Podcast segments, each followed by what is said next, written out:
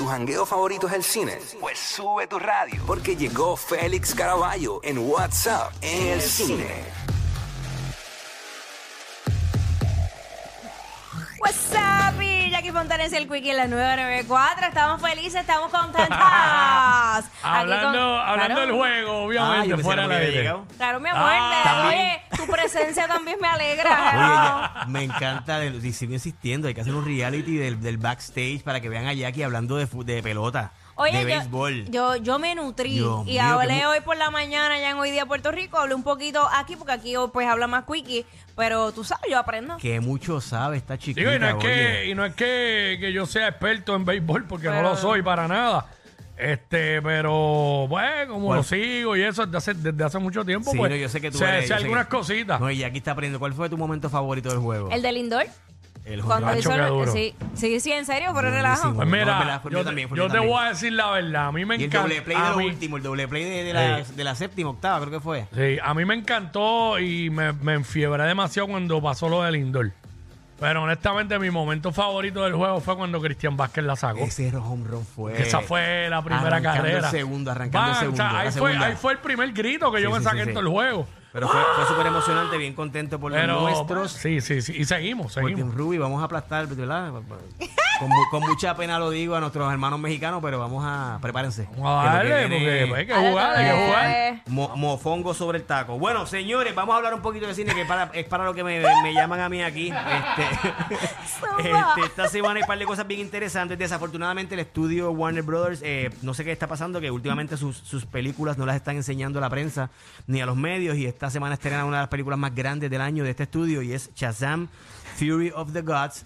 Y aunque está recibiendo muy buenas críticas en Estados Unidos, por lo menos en Puerto Rico no la enseñaron, así que no, no, voy, a, no voy a reseñarla. He leído ya bastante de la película. Aparentemente continúa con la misma, eh, el mismo estilo y tono de diversión, entretenimiento y, y, ¿verdad? y humor que caracterizó la primera. No, no reinventa la rueda ni cambia la fórmula. Y aparentemente esto es lo que provoca que funcione la película. Así que los fanáticos de Shazam, de este personaje superhéroe de, de, de, perdón, de DC Comics, Hoy, hoy estrena en cines la segunda parte, Shazam Fury of the Gods.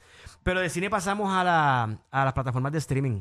Uy, Y estrena métele. mañana una película que se llama Boston Strangler. El estrangulador de Boston. Y este, fue este tipo que asesinó a 15 mujeres en Diablo. Boston para la década de los 60.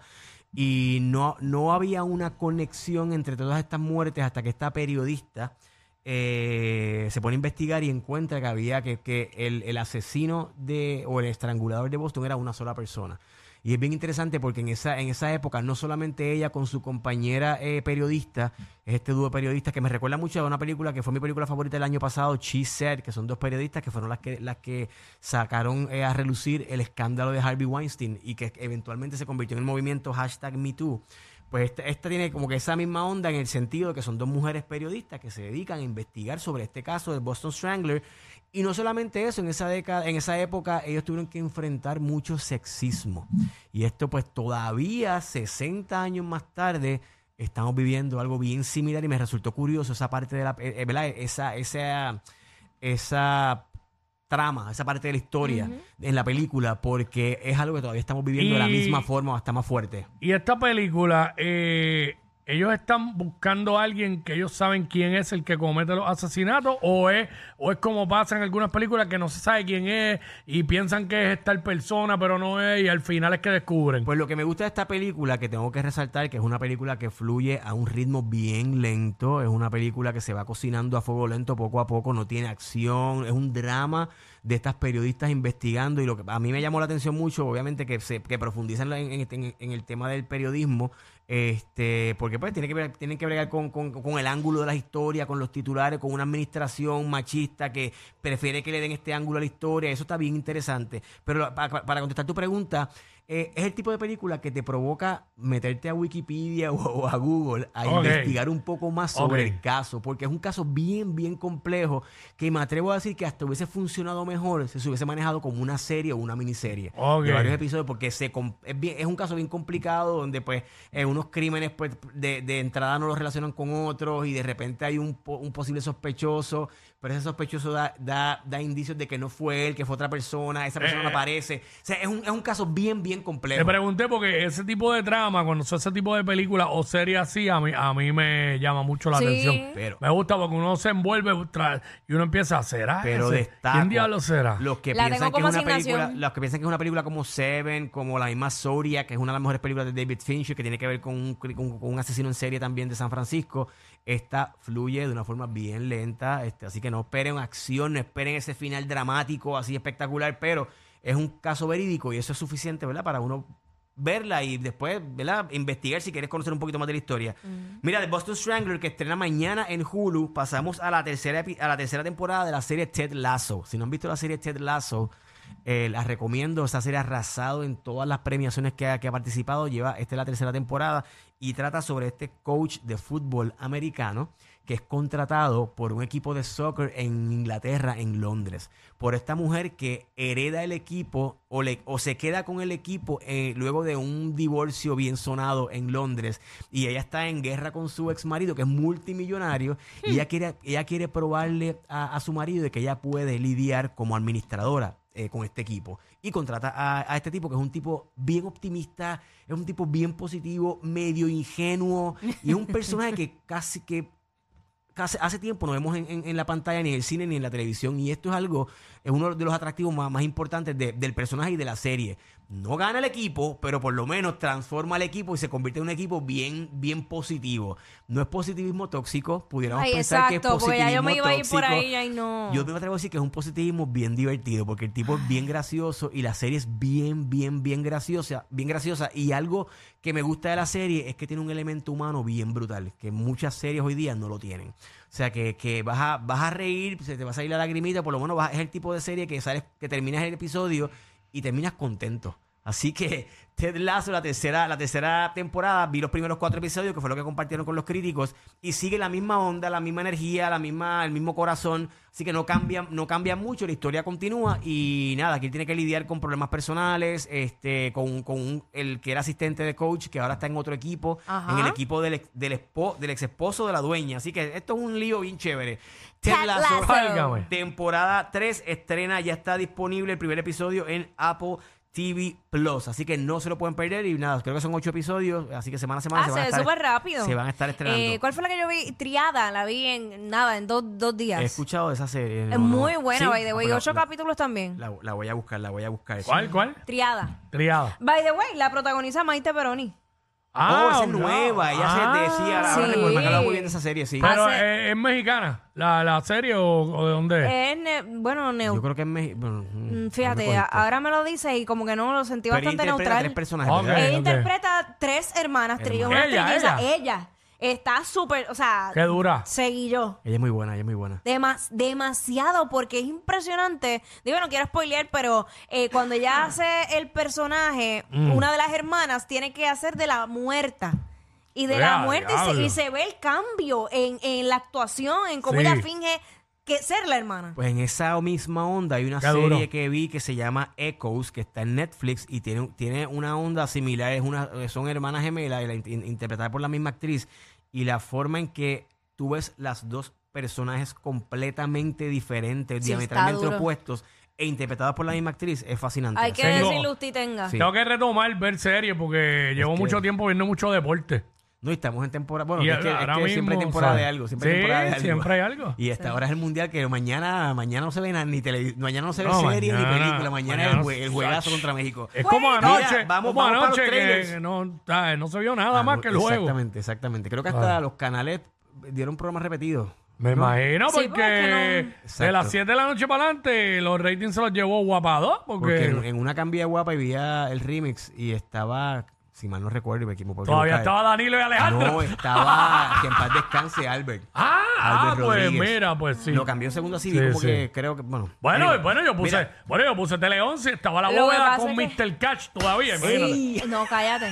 Lo que pasa es que si no me equivoco ayer, él cumplió dos años de haber fallecido. sí, ah, sí. pues a lo mejor era Sí. un homenaje a lo que Es estaban cierto. haciendo, posiblemente, Exacto. porque fue un Es segundo así que lo cambié y lo vi en pantalla y me quedé como que, pero Cierto. bueno. Mira, vamos rápidamente a estos trailers. Félix Iván en Instagram publicó un montón de trailers bien interesantes de películas bien chéveres, o por lo menos que van a llamar la atención. Una es, no sé por qué hay como una fiebre ahora de presentar, de hacer películas sobre productos que han cambiado, ¿verdad? Este, eh, paradigmas que han cambiado la sociedad. Y en este caso, habíamos hablado en un momento dado de la película Air, que viene por ahí, que es sobre la Nike, la, Nike, la Jordan. Ajá. eh, Sí. La Nike, la Jordan La, Air. la de la Este, retro. Sí, la. Retro Jordan, Ah. exacto, que es con, con Matt Damon, Ben Affleck. Eh, obviamente quien cambió, quien cambió todo esto fue Social Network, que fue la película sobre Facebook, que mucha gente se volvió loca como que es una película sobre Facebook y es, es una de las mejores películas de la década.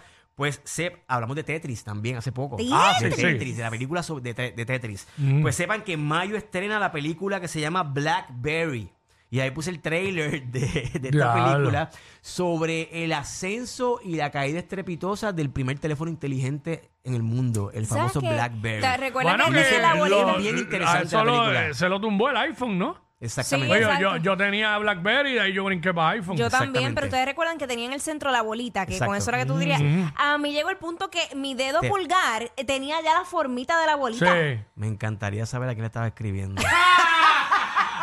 Para tener la bolita ya gastada. ese- mira, mi amor, para ese tiempo yo tenía una habilidad de escribir tan rápido, la- porque eran discusiones por texto, Ah, ¿entiendes? eran, eran peleas. Eran peleas. Fatal, Ta, ta, ta, ta, fatal. ta, Pues qué bueno que, qué bueno que desapareció el Blackberry.